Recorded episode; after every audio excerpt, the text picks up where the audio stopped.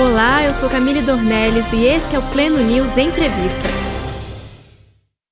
No dia 3 de outubro, eu entrevistei a cantora Bruna Carla em nossa redação e conversei com ela sobre carreira, criação de filhos e defesa da família. Confira agora como foi a nossa entrevista.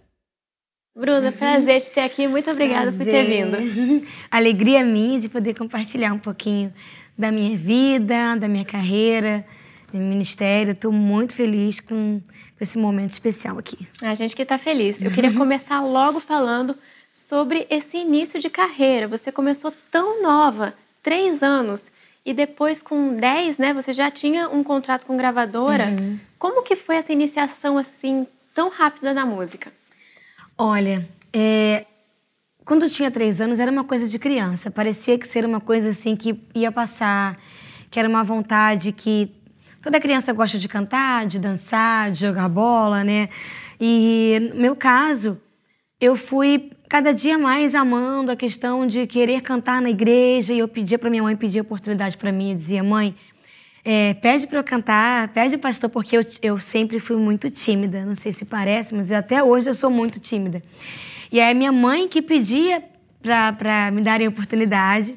E aí, quando dava uma oportunidade, eu ia. Eu só precisava que alguém me desse uma oportunidade. Uhum. E comecei, assim, realmente a amar isso. E com seis, sete anos, eu comecei a ser convidada para cantar em outras igrejas.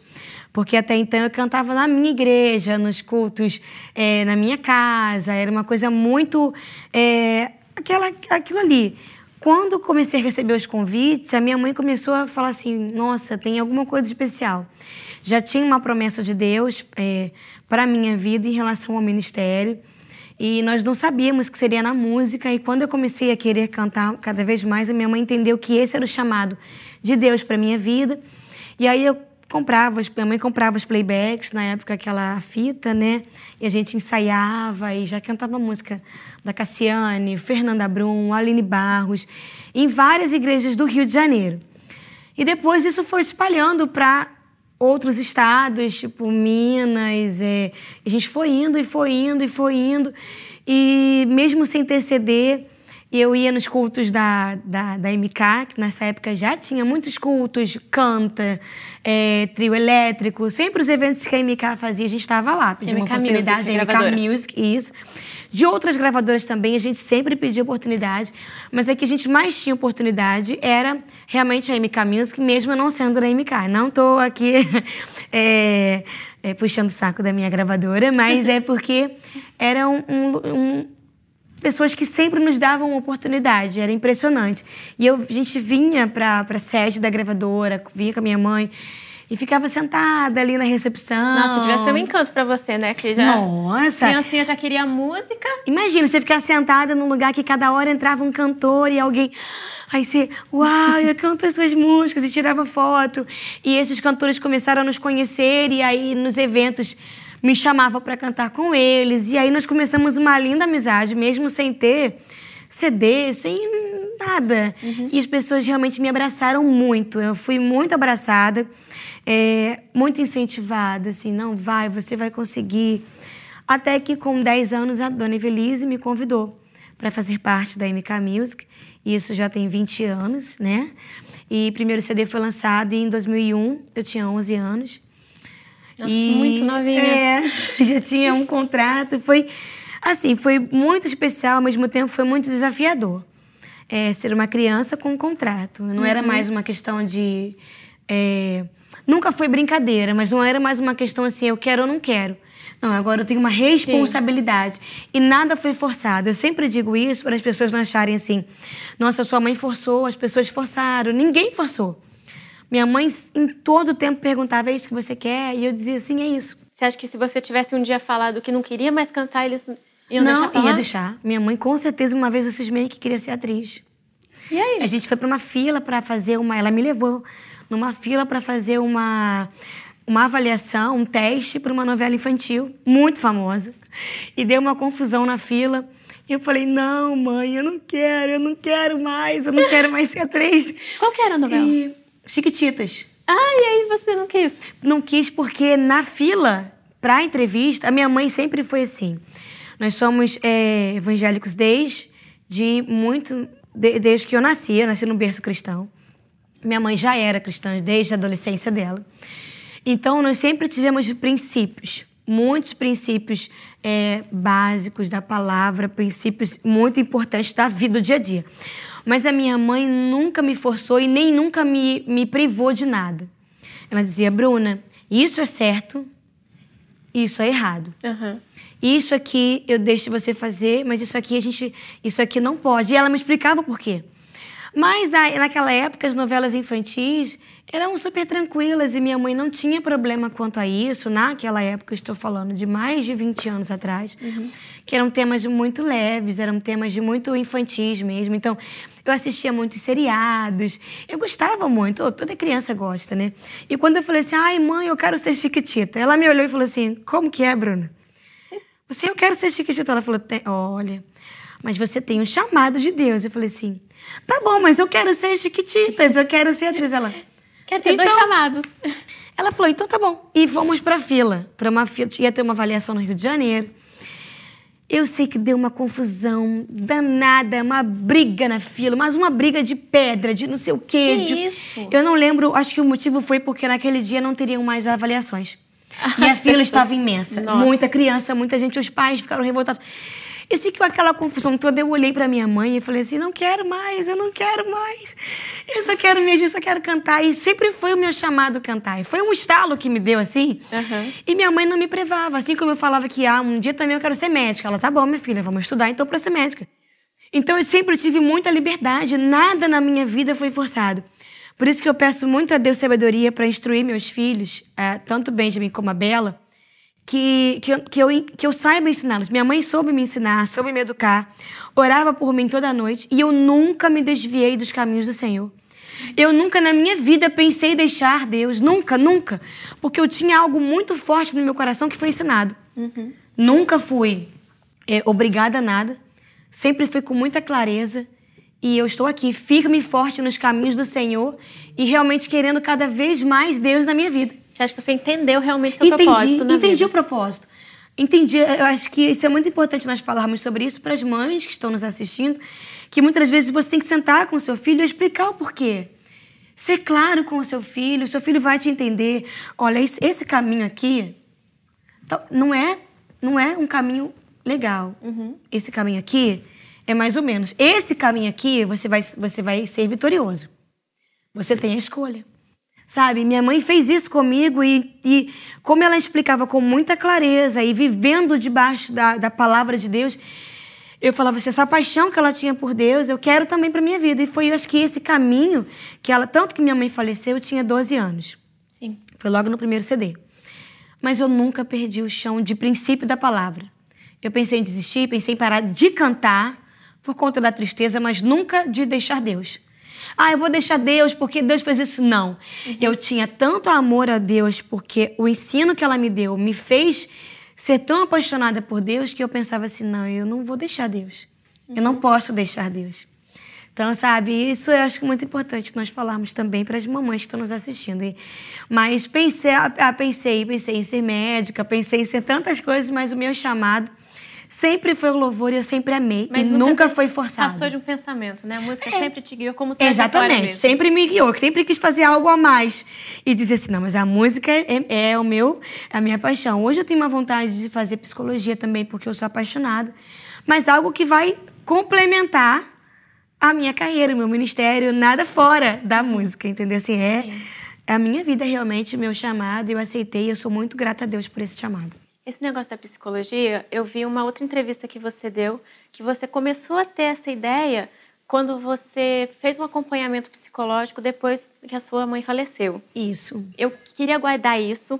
É uma bola muito boa ser levantada, mas eu vou levantar daqui a pouco. Ok. Que eu quero voltar numa coisa que você falou no comecinho sobre promessa de Deus para sua vida, para sua carreira. Que hum. promessa foi essa? De onde veio isso? Olha, de várias, várias, várias partes assim, né? Vinha através de sonhos. Eu me lembro de um sonho que eu tive quando eu tinha cinco anos e eu nunca mais esqueci porque foi algo que ficou guardado.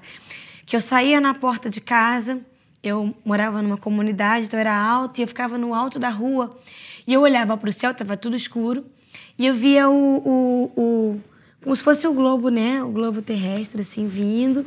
E as notas musicais dançavam em volta dele. Nossa, e não sabia que era música? Né? Naquela época eu gostava de cantar porque eu gostava de cantar. Não era algo que. Mas a minha mãe, na gravidez, é, muitas pessoas paravam ela na igreja, na rua, e falavam assim: esse bebê, Deus vai usar esse bebê grandemente. E minha mãe olhava para as pessoas e dizia assim: Amém, amém. Minha mãe sempre foi, como eu disse, desde a adolescência, ela sempre serviu a Deus. Então, ela entendia muito bem o que era profecia e, e o que e ela sentia quando vinha de Deus e quando não vinha. Uhum. E Deus vai usar a sua filha. Mas não dizia aonde, não dizia como. Quando eu comecei a cantar, então vieram muitas pessoas dizendo: Olha, é esse o ministério que Deus tem. Deus vai levar a sua filha às nações. E tudo foi se complementando. Deus vai fazer, Deus vai abrir o caminho, Deus vai. A sua filha vai rodar o mundo levando a palavra através do louvor. Muitos serão salvos, serão curados. Mas para nossa realidade, é até importante nós falarmos isso, era uma coisa impossível. A gente olhar e falar assim: como que uma menina, uma família humilde, pai pedreiro, mãe do lar, que moram aqui na comunidade da Congonha, em Madureira, um dia vai rodar o mundo? Era algo é. muito distante que as pessoas era uma coisa muito delimitante. Né? Muito, né? muito, não tinha como, como que sem conhecimento, sem nada que é, aos olhos humanos esquecidos, não vão dar em nada e não vai ser nada na vida, sabe? E quem vai dar oportunidade? Mas nós tínhamos o chamado, nós tínhamos a questão do, do desafio e a nossa parte a gente fazia. E é muito importante, as pessoas não podem ficar sentadas esperando que aconteça. O Deus faz milagre, sim, Deus faz. E a nossa parte a gente tem que fazer. É, mas você acha que não pode ficar esperando não, milagre, Não, né? pode mesmo, porque você vai ficar esperando e nada vai acontecer. Porque você tem que fazer a sua parte. Uhum. E a fé, ela, ela, é isso também. É você correr atrás, é você falar assim: eu vou correr atrás porque eu acredito que eu não posso, mas Deus pode. Então a minha parte eu vou fazer. A nossa parte era bater de porta em porta, ir nas gravadoras mesmo, pedir oportunidade mesmo. E pedir oportunidade nas rádios, e pedir oportunidade Gente, tem que pedir. É acordar de madrugada, aí ficar sem dormir, é pegar, ir pra Bahia de van. Pegar quatro dias de van, vambora, vambora. Perder aquela vergonha que você tinha no começo Perder de subir vergonha, na igreja. Ser, um, ser humilhado mesmo, engolir sapo.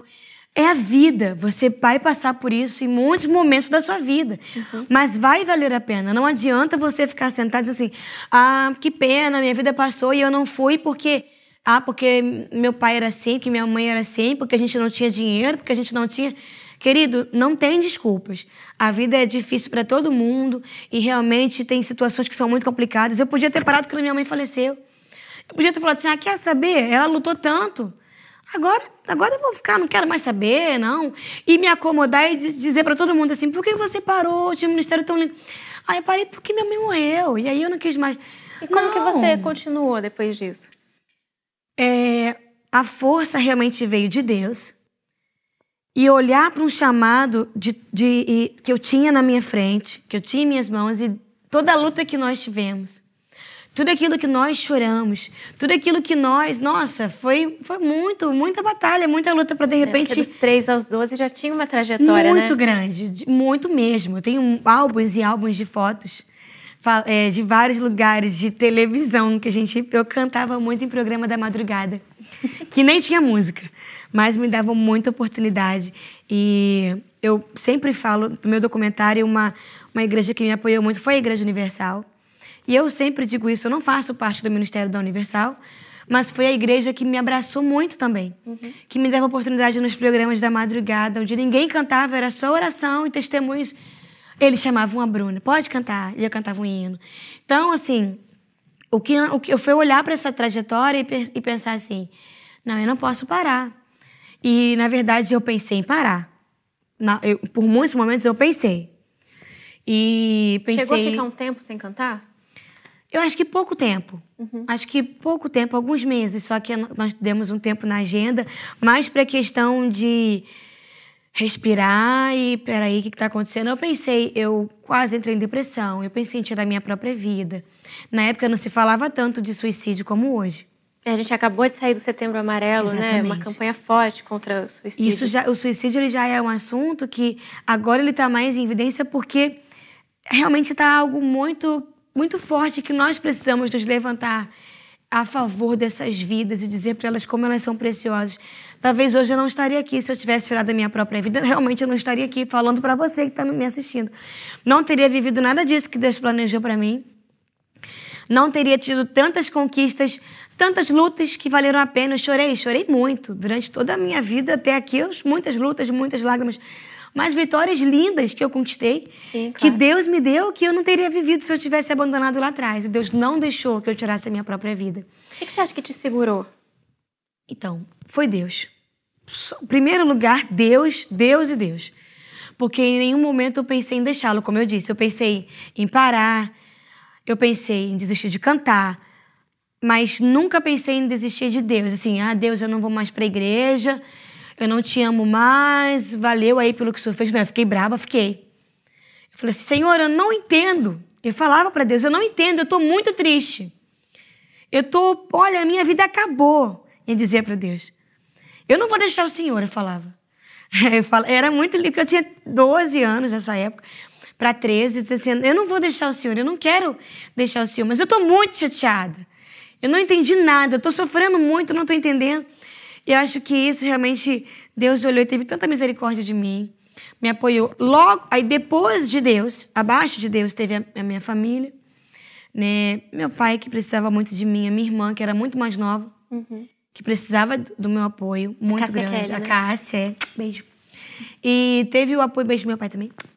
E teve o apoio também da minha gravadora, de amigos. E aí foi quando eu conheci a doutora Elane Cruz que fui fazer um psicóloga. tratamento e eu na época falava assim, eu não vou na psicóloga. Isso é coisa de maluca, eu não tô maluca.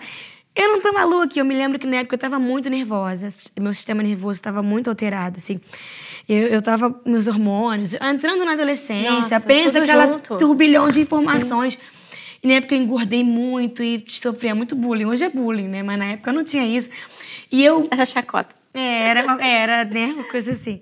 E eu fiquei muito mal. E eu brigava na escola muito. Meus colegas de classe que me conheceram naquela época, eu era muito barraqueira, porque eu estava muito chateada.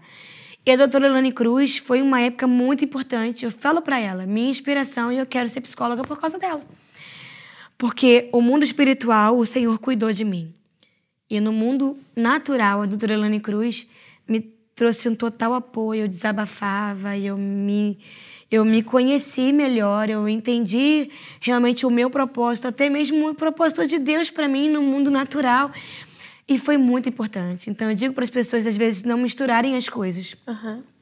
Nosso Deus é a cura. Ele é a cura. Não tem, não tem outra. Ele é o remédio. Então, Bruno, você falou da sua irmã, a Cássia, que ela é mais nova do que você.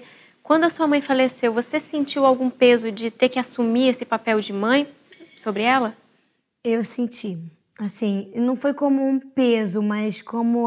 É, como eu vou explicar? Foi natural. Foi eu olhar para ela e falar assim: não, peraí, eu tive mais tempo, mais oportunidade, né? De convívio até mesmo com a nossa mãe. Quantos anos ela tinha quando Ela tinha sete. Ah, é bem Ela nova. era muito novinha. Eu olho para meu filho de seis hoje e vejo como ele é bebê. Assim, bebê, Sim. não entende muitas coisas, é muito inocente. Então eu falo assim, nossa, ela era muito criança, tanto que eu não deixei ela ir ao enterro. E tipo assim, eu disse pro meu pai que não era legal ela ir.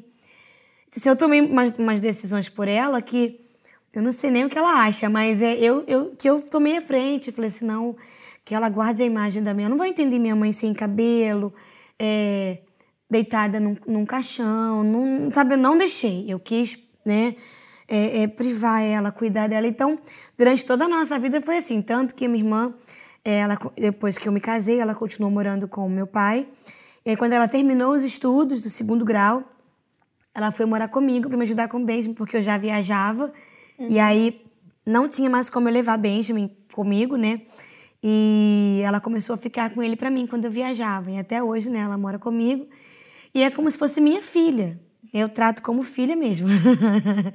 assim, dou bronca, brigo, dou um puxão de orelha. É, realmente a minha filha mais velha e ela tem a imagem, é, porque meu pai, ele em seguida ele casou mais uma vez, mas depois não ficou muito tempo casado, então ela não teve muita referência. Então eu fui a referência dela. Uhum. Entendeu? Então até hoje é isso, é minha filha e não foi como assim um peso, não foi natural. Uhum. Foi muito natural. Eu assumi, foi, eu quis assumir, sabe? E você acha que esse papel de mãe é algo inerente da mulher? Isso é uma coisa que vem da mulher? Vem. Eu acho que é muito realmente você até mesmo as mulheres que falam assim: "Ah, não, eu não, não fui chamada para isso". Sabe, tem, tem, não adianta, tem um dom é, é, de cuidar, de, sabe, de proteger, de querer, de querer fazer o melhor, da comida com o meu direito, tá com frio, não tá com frio. Essa preocupação de pequenos detalhes que, que os homens às vezes nem, nem se ligam, mas a ah, mulher sim. ela já tem isso. Não tá com frio, não tá com fome, você tá bem. Sabe, essa preocupação é, é algo realmente natural da mulher e que realmente reflete nas crianças. É claro que nós temos os casos à parte que realmente não tem explicação, que são essas mães que abandonam os filhos, que mães que maltratam seus filhos, que isso aí não, não, sei nem, não tem nem explicação. É. Realmente são casos à parte que deixa para lá, assim, porque acho que não são nem não, não são nem ser humanos, porque alguém que distrata o próximo e alguém que distrata o seu próprio filho realmente precisa de, um, de uma libertação total, tá totalmente perdido, não sabe por que veio ao mundo e precisa realmente aquela pessoa precisa realmente de uma cura, de um milagre completo na vida dela. Sabe? Tá precisando. Mas a mulher, naturalmente, mesmo aquelas que falam, não, eu não vou ser mãe, eu não nasci para ser mãe, sempre tem um sobrinho, um alguém que ela se preocupa que, é, ah, não, meu afilhado, que fala, né, não, que eu, eu sou madrinha porque eu dou uns presentes, eu cuido. É da mulher, entendeu? Uhum. Eu acho que isso é natural. E você acha que tem coisas de dentro da dinâmica da família ali que também são do homem e não da mulher? São mais do homem?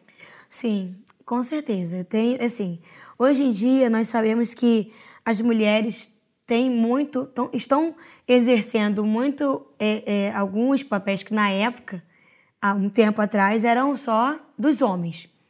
E que as mulheres entendiam que não poderiam exercer, como trabalhar fora. Nas isso é finanças. É, exatamente, como se fosse algo de, nossa, isso é um absurdo.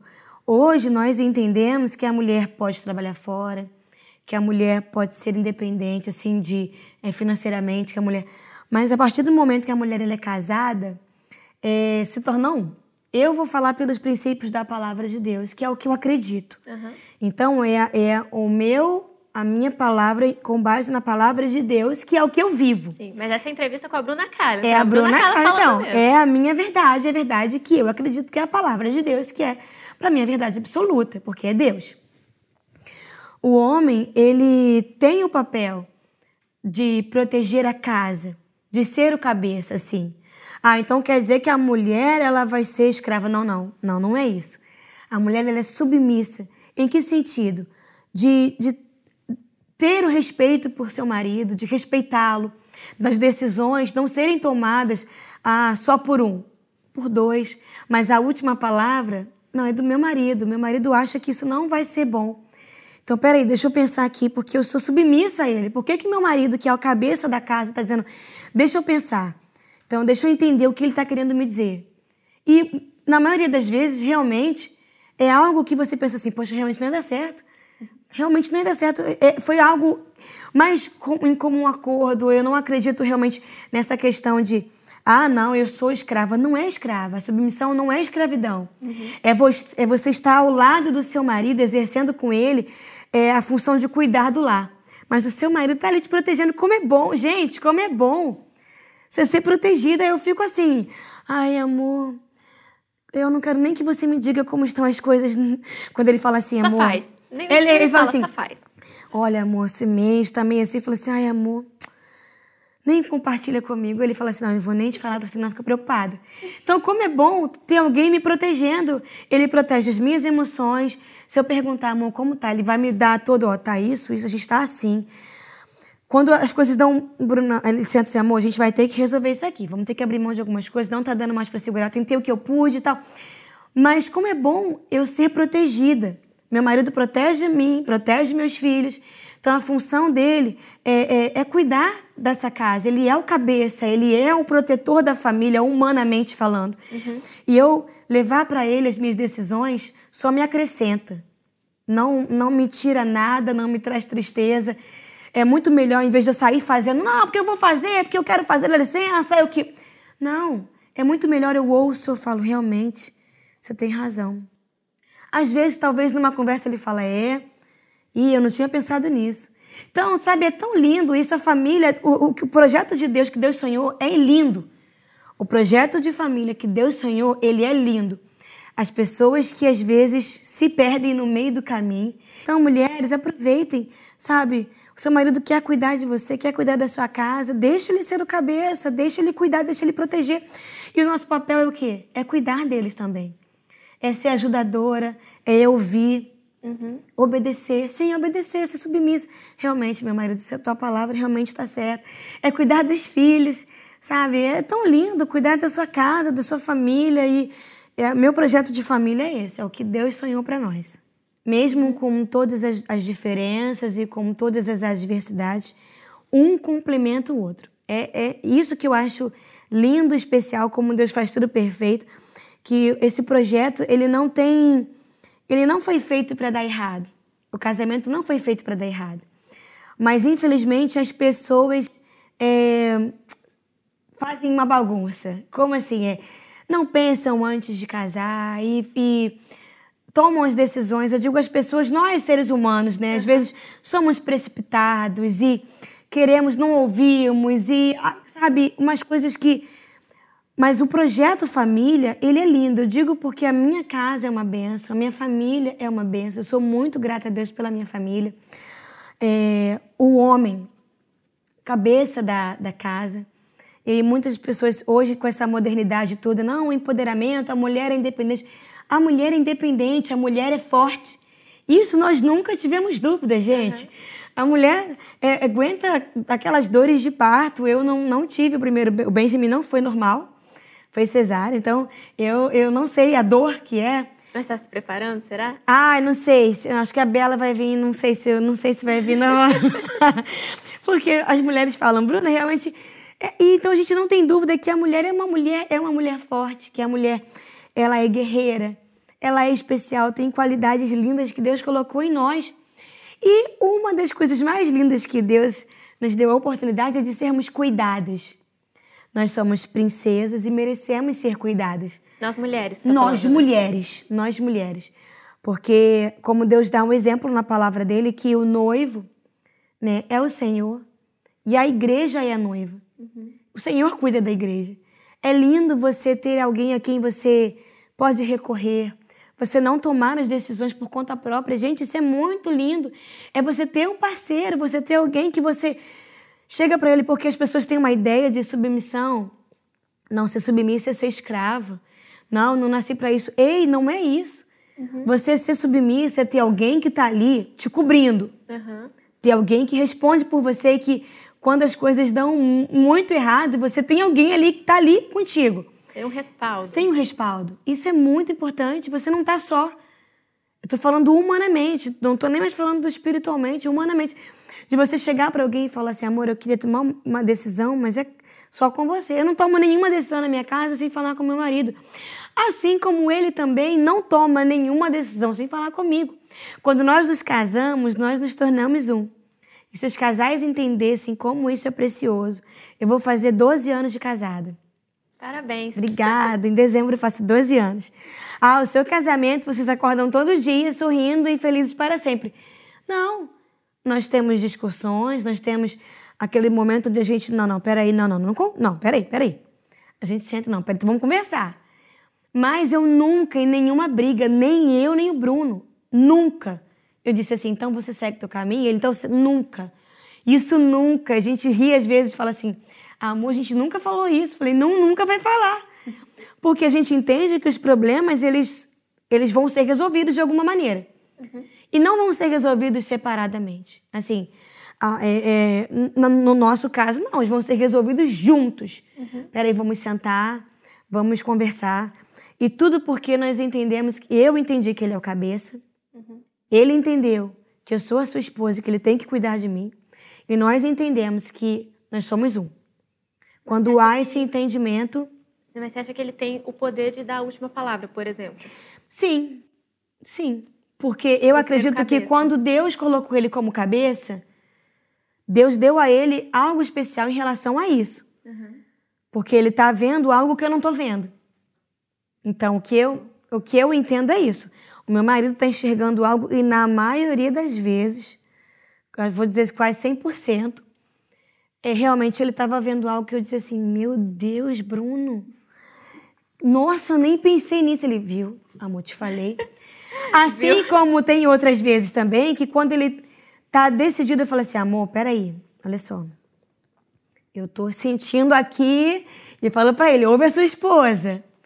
E é certo também que ele vai me ouvir, ele vai pensar. Assim como eu também vou pensar. Não é uma decisão assim, Bruna, é isso, tá resolvido. Não. Amor, eu penso assim, eu acho que nós temos que decidir assim. Então eu já sei que a palavra dele é essa, que ele vai decidir isso. Então eu vou ouvir, e mesmo que eu não concorde naquele momento, eu vou entender. Falar assim, você tem certeza? Eu tenho certeza. E é, e é ótimo porque a responsabilidade está nas mãos dele. Ele fala assim, é que bom, não é minha responsabilidade, você que está decidindo. E é lindo isso, eu sou cuidada, eu sou protegida, eu não sou mandada, uhum. eu sou cuidada sabe? Eu sou abraçada, eu sou amparada, eu tenho alguém que está acima de mim para me proteger, uhum. para me guiar, para me mostrar. E eu estou ao lado dele, ajudando ele também. Então, meu papel é de cuidar dele, de cuidar da casa, da, da, dos nossos filhos, de ser aquela mulher sábia que edifica. E ele tem o papel de cuidar acima de todos nós, assim, abaixo de Deus, de cuidar dessa família. E se as pessoas entendessem o quanto isso é precioso, eu acredito que, vou te falar até mesmo em relação à depressão, como nós estávamos falando. Não teríamos tantas mulheres também com depressão, nem tantos jovens que, consequentemente, têm uma família com problemas e estão entrando em depressão. Uhum. Então, os princípios do Senhor, eles são lindos para nos guiar em todo o tempo, para nós evitarmos problemas gravíssimos que estamos vivendo hoje. Uhum. Tudo isso tem como ser evitado mas com decisões. O orgulho ele tem que. Eu acredito muito nisso. Eu sei que eu estou falando muito, mas um dos pontos que as pessoas é, têm mais problema é com o orgulho. Porque nós queremos ter a última palavra, nós queremos ser donos de nós mesmos, nós queremos. E, gente. Saber. É, eu sei de tudo. Eu sou Minha eu que palavra decido. basta, confia em mim. Isso Essas coisas a gente ouve muito por aí. Eu sou independente, eu faço, aconteço, eu vou, porque quando eu faço dá certo, porque quando eu falo dá. Ei, orgulho, vamos quebrar esse orgulho. Uhum. Primeiramente, abaixo é, de Deus, entendendo que Ele é o nosso Deus e que nós temos sim que nos humilharmos diante do Senhor, porque Ele tem o melhor para nós, Ele sabe qual é o caminho. Temos sim que dizer para o nosso marido: eu sou, meu, meu marido, eu sou submissa a você. E temos sim que ser submissos a uma autoridade espiritual. Ter um pastor, ter um líder, o que mais nós vimos hoje, as pessoas não querem não querem ter liderança, elas é não verdade. querem, elas querem sair fazendo da maneira delas.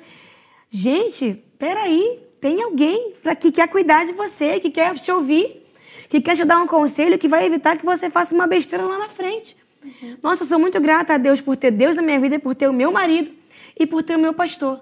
Porque quando alguma coisa dá errado, eu e meu marido ligamos na hora. Pastor, Bruna, tô, vamos nos encontrar.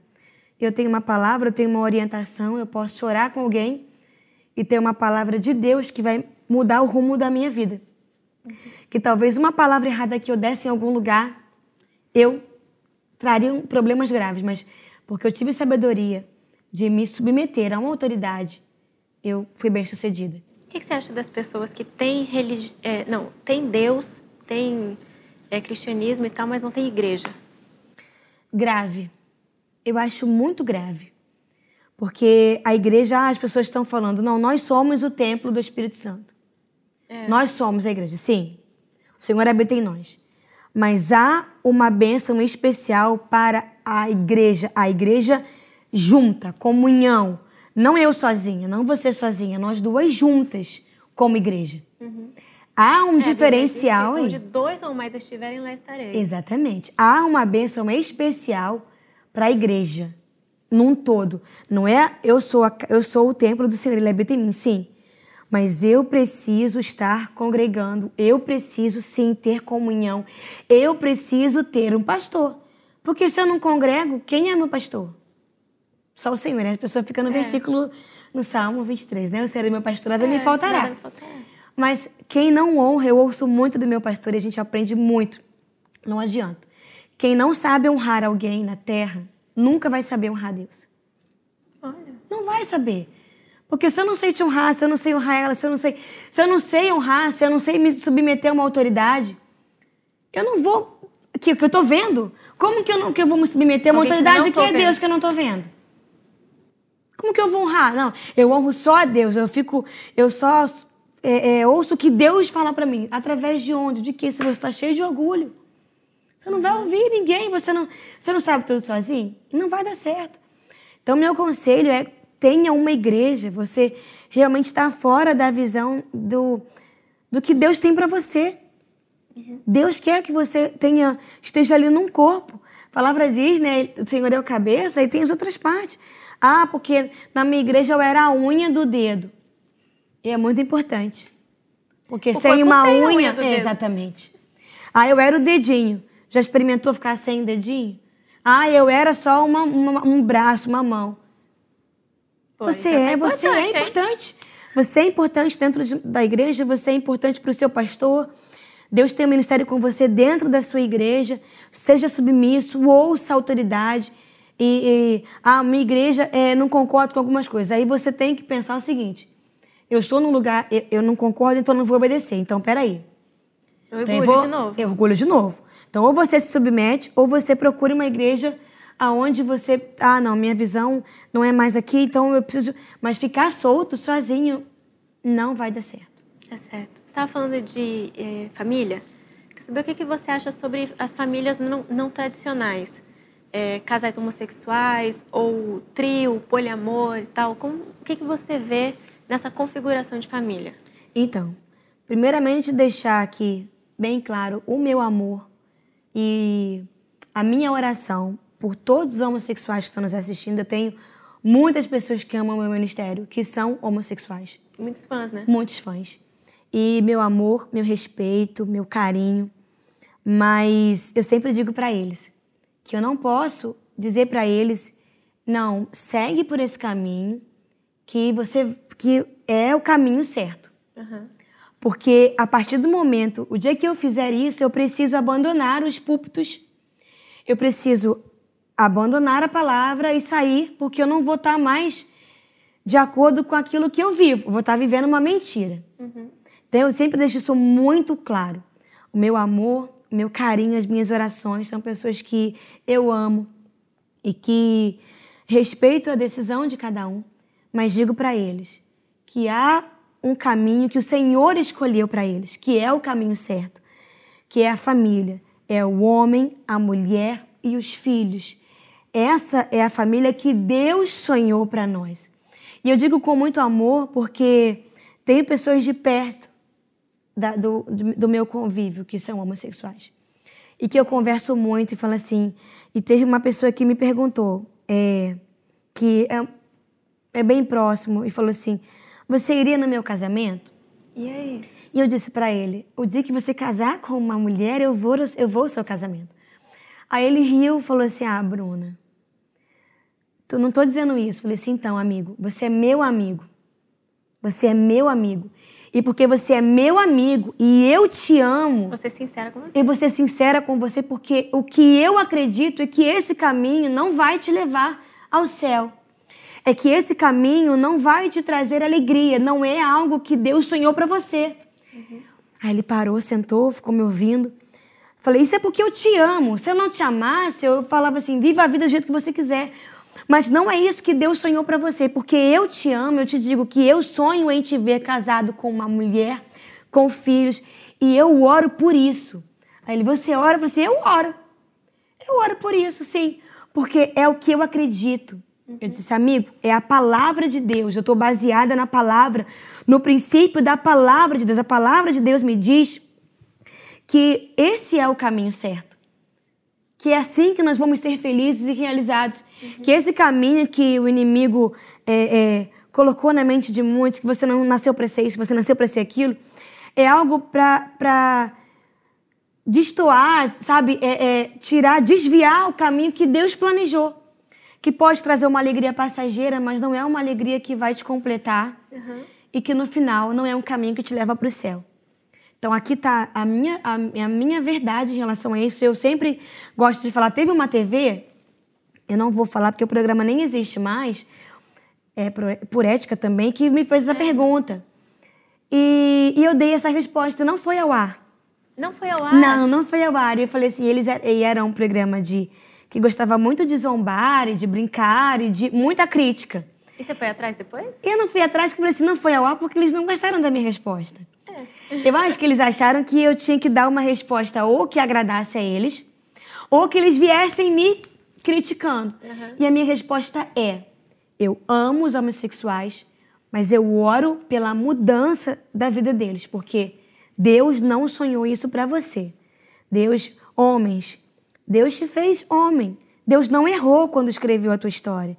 Deus não errou quando sonhou com você, homem. Mulheres, Deus não, não errou, ele não escreveu errado quando pensou em você sendo uma mulher. Ele não quis que você fosse um homem, ele sonhou com uma mulher. Uma mulher que iria vencer, queria conquistar, que seria guerreira, mas uma mulher. Então, essa é a minha palavra. Eu amo vocês, eu oro por vocês, eu respeito a decisão de cada um, mas eu vou sempre orar pra, pela mudança eu vou sempre dizer para vocês que há um caminho de, de Deus para sua vida, que Deus tem uma história linda para você e que o caminho que te leva para o céu é Jesus. Jesus é o caminho, a verdade e a vida. E a verdade do Senhor Jesus é que Ele te fez perfeito. Você é perfeito. E Ele tem uma família linda para te dar. Você é homem, Deus tem uma esposa, filhos. Você é mulher, Deus tem um marido, filhos. É isso que eu sonho para cada um de vocês. Eu me levanto como igreja é realmente falando sobre isso, exercendo que a família é homem, mulher e filhos. Essa é a configuração da família de Deus, da família perfeita. Mas eu oro por vocês, eu respeito, amo e creio que Deus tem uma vida nova para vocês. Nossa, já ficou aí o recado, já ficou aí a pregação para você. é, bom, eu queria falar também que essa pauta de defesa da família tradicional, que você está defendendo bastante, a gente tem visto muito no, na política agora, que não estava aparecendo no palco no, no, palco da política, né, da, da nossa da nossa administração. E agora tá, queria saber o que você está achando do governo, dessas pautas que estão ressurgindo assim em defesa tradicionais. Uhum, sim, eu acho muito importante. E eu acredito muito que a oração da igreja, sendo ouvida por Deus em relação a isso, porque é, chegamos a um tempo onde as coisas é, aparentemente perderam o controle.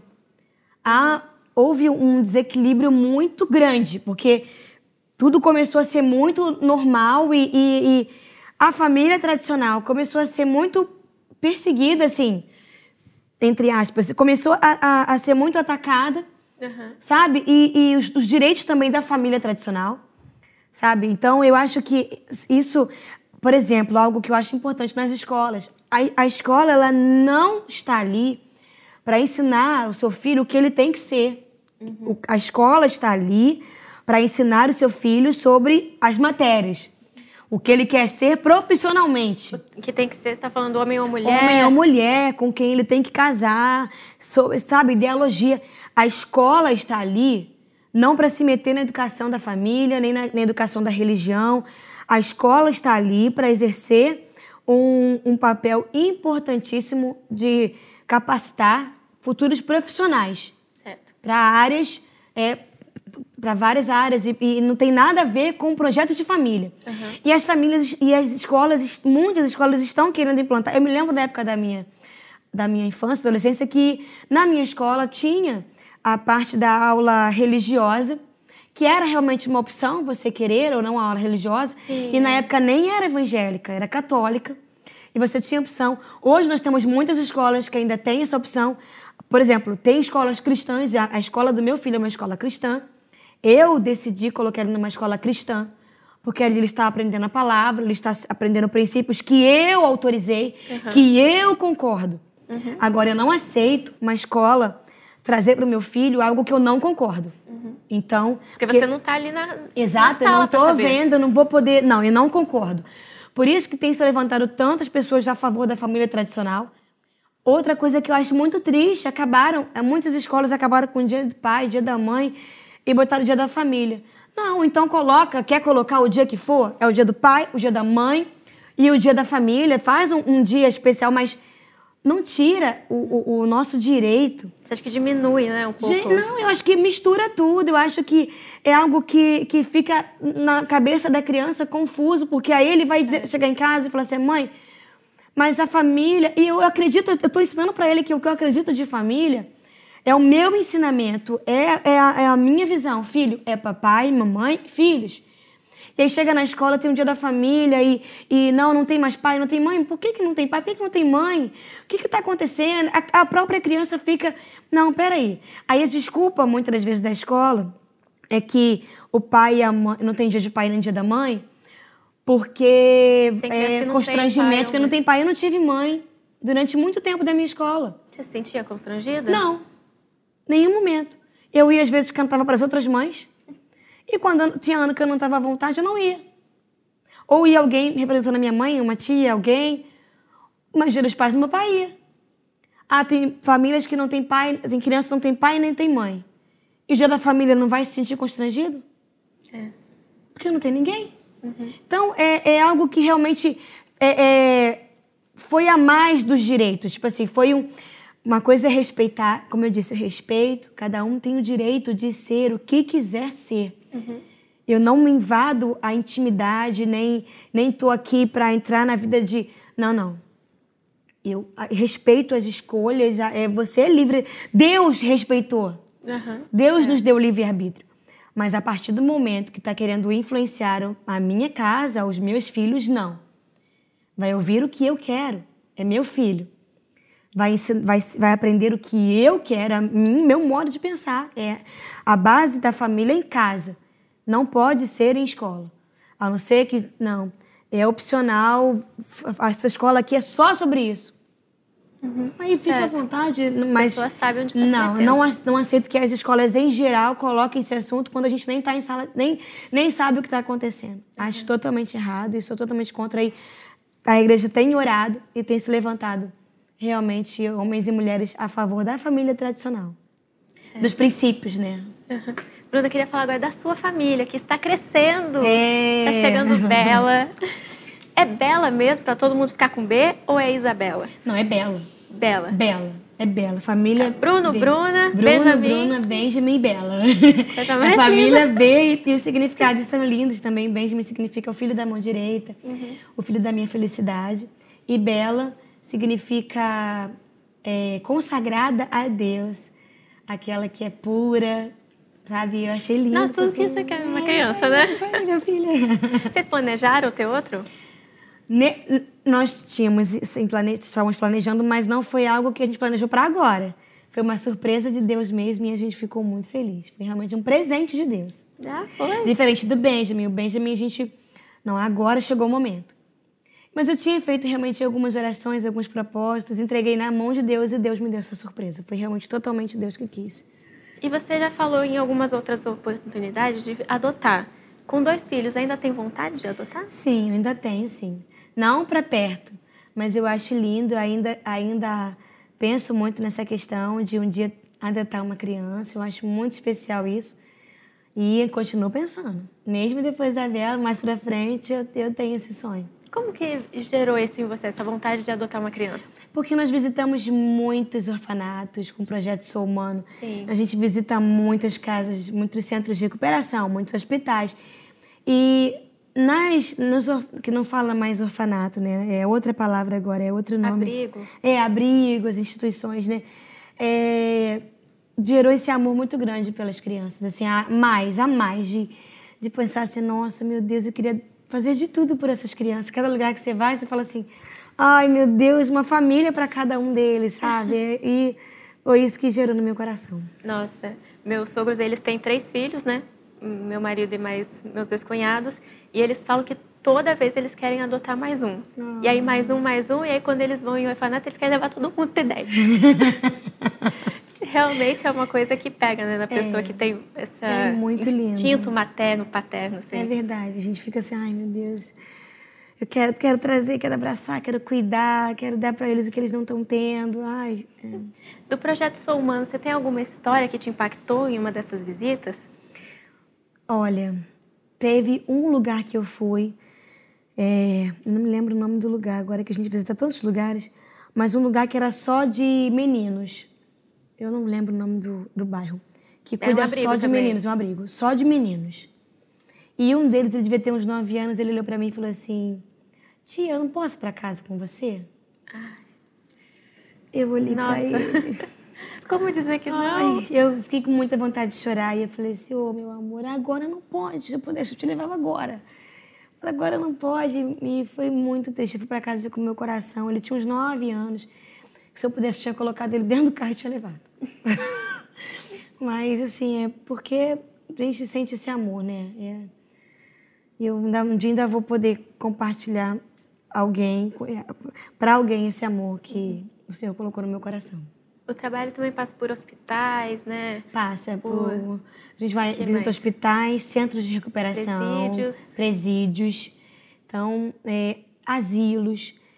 E a gente sempre vai levando amor, levando a palavra de Deus, e às vezes a gente consegue levar alimentos, brinquedos, mas é tudo por conta própria. Eu não tenho ninguém. Eu vou, a gente mesmo, eu mesmo separo e, e- faço um- um- as compras e a gente não tem, então não dá para ser algo que eu queria muito poder ter um lugar onde eu possa é, todo mês e, e- e a- a- realmente amar aquele lugar, amar aquele financeiramente. Eu sonho que um dia ainda vou fazer isso, ter condições de cuidar é, mensalmente, não de um, de vários lugares. Eu sonho muito com isso.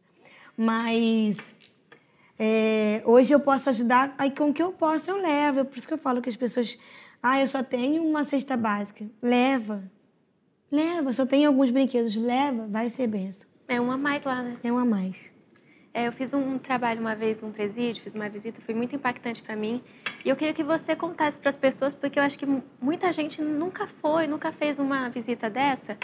E queria que você contasse mais ou menos como que é. Olha, é muito lindo. As pessoas realmente precisam ir fazer esse trabalho. É um trabalho que chama a nossa atenção, porque são pessoas que estão presas ali. É diferente da pessoa estar no hospital, é, é muito diferente. Porque as pessoas cometeram realmente algum crime, é, raros aqueles que estão presos inocentemente, né? Mas as pessoas cometeram, foi alguma coisa, algum erro, estão pagando por um erro. Mas muitas vezes para a sociedade eles não têm mais chance. Não tem mais chance, não que, não, não tem mais jeito. Não tá mais pagando, né? Se foi descartado. É descartado e não é assim. O Senhor, nosso Deus, ele nos ama com amor incomparável. E aquelas pessoas que estão ali dentro precisam, assim, Deus dá outra chance para eles. Deus dá outra chance, mas tem que levar a palavra. Eu levo a palavra, a gente ora, a gente canta. E eu tive um testemunho que marcou minha vida, que foi um rapaz que entrou num presídio com a gente, como obreiro tal, e assessorando, parará, tal, tal. Quando nós saímos depois da visita, falei, ah, irmão, muito obrigado e tal. Ele falou assim, eu tenho um testemunho para te contar. Alguns anos atrás, você veio aqui nesse mesmo lugar, eu estava lá dentro. E você orou por mim, você cantou comigo, e eu recebi. E eu saí daqui, fui tocado pelo Espírito Santo, o Senhor mudou minha vida e hoje eu faço os trabalhos nas prisões. Caramba! E eu olhei para ele e falei, não tô acreditando nisso, Nossa. sabe? Então, como é importante, uma palavra, a, a semente, ela é lançada, a palavra de Deus, ela não volta vazia. Não volta vazia. Mesmo que a pessoa nem saiba o que aconteceu. Vai alguma coisa, vai acontecer, mas alguém precisa falar. Né? Como ouvirão se não há quem pregue? Né? Então vamos pregar, vamos embora, abre a tua boca, profetiza, clama, ora, fala desse amor, porque o Senhor ele tem novidade de vida para todos nós. Bruna, voltando para a música, é uma coisa que eu achei muito curiosa da sua trajetória, que você começou como uma cantora mirim, mas que você não cantava para criança, não era música de Não, criança. é. E você foi começar na música gospel infantil agora recentemente com o Bruna Kids. Uhum. E eu queria saber como que foi começar esse projeto novo. é, você já mãe, qual é o, o instinto que você tem para cantar essas músicas? Olha, eu antigamente as pessoas perguntavam: você vai ser é, cantora é, infantil? E eu dizia: não, não, eu sou, eu canto. E eu criança, né? Eu canto música de adulto, eu canto música de adulto. Até que eu me tornei mãe. E isso, na verdade, eu vinha pensando já na minha. Quando eu fiz ali os 18, 19, depois que eu me casei, eu já pensava já nesse projeto, mas era algo distante. Quando eu me tornei mãe, eu vi como que realmente precisamos, que as pessoas, como seria importante as pessoas é, se levant, que se levantassem cada vez mais cantores que não são cantores, mas que lançassem um CD uhum. para as crianças, especialmente na linguagem deles, porque é um público imenso é. E nós não temos tantas opções. É. Sabe, e o mundo tem muitas, né? É, o que eu ia falar. E o que, que você acha da diferença que tem dentro da igreja e fora, por exemplo, que tem uma infinidade aí de cantores, é, MCs infantis, youtubers que ficam se enfiando em é, Nutella. Exatamente. É, é, Por que, que você acha que é importante a igreja se manifestar nisso? Porque a criança, ela, ela tá ali. Tem 30 mil opções para ela de conteúdos normais, naturais, seculares e quatro opções, cinco opções, falando da palavra de Deus. Então, é, chegou realmente um momento onde os, os, a igreja, os cantores, tinham que realmente se levantar e vir mesmo com um canal no YouTube, com os filhos falando no canal. E falando o quê? Falando sobre família, sobre respeito, sobre amor ao próximo. Sabe? É, é, sobre não mentir. Sobre não mentir e, e respeitar pai e mãe, respeitar professor em sala de aula.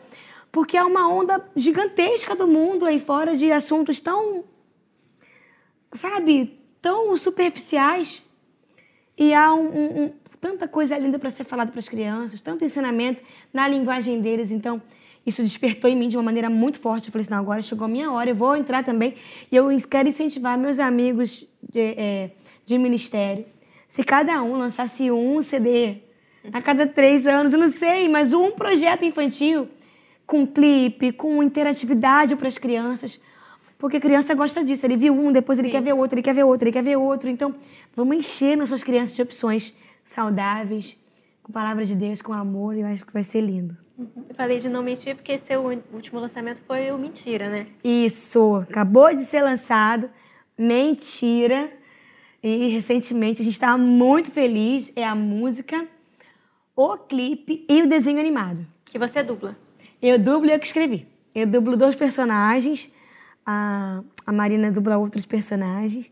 E eu que escrevi todos os roteiros, as falas, foi com muito carinho, pensando no ensinamento que eu quero dar ao meu filho e a todas as crianças que assistirem do Brasil, do mundo, realmente com princípios bíblicos que vão ser fundamentais para o resto da vida dos nossos filhos. Legal, Bruna. Para terminar, apesar do papo estar tá muito, muito bom, bom.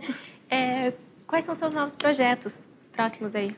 Olha, nós lançamos também recentemente o EP Creio, uhum. que tem sido algo lindo, que é para os adultos, muitas crianças cantam também.